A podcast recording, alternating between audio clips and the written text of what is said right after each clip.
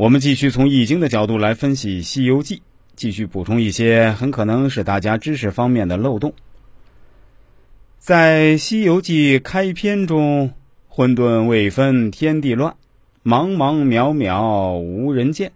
自从盘古破鸿蒙，开辟从兹清浊变。负载群生意治人，发明万物皆成善。欲知造化会元功，去看《西游释厄传》。在这首诗中讲的其实就是太极生两仪，而后万物皆生的过程。我国古代人的数学能力其实是非常好的。通过下面的文章，我们就能够得到细致的体会。好，我们继续往下看。盖闻天地之数，有十二万九千六百岁为一元，将一元分为十二会，乃子丑寅卯辰巳午未，申酉戌亥十二地支，每一会一万八千岁。而就一日而论，子时得阳气，丑时则鸡鸣。寅不通光而卯则日出，辰时时后而巳则排矣。日午天中而未则西挫，申时卜而日落酉，戊黄昏而人定亥。大哉乾元，至哉坤元。万物之生，乃顺承于天。地辟于丑，丑会中而引出。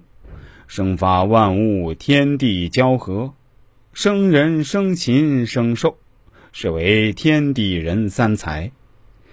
故君人生于隐，故而为人。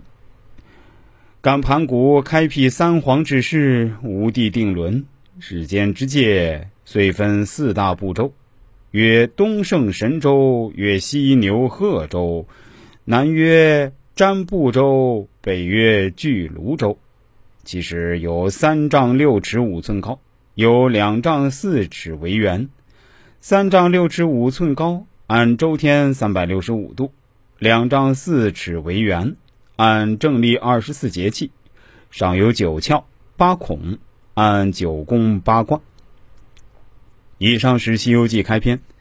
在开篇中，我们是不是感觉到了我国古人对空间、宇宙、时空以及节气、历法等诸多方面都有较深入的研究，其深度也远非一般今人所比。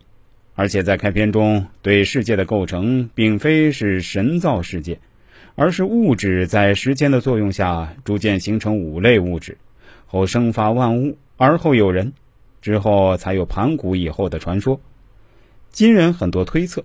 所谓的盘古，就是宇宙飞船的形状，是外来生物，给地球带来了文明，带来了神的传说。而整个时间跨度之广，循环计算之规律，都让我们觉得瞠目结舌。因为这一切都是在远古时代，没有任何的先进观测设备下完成的。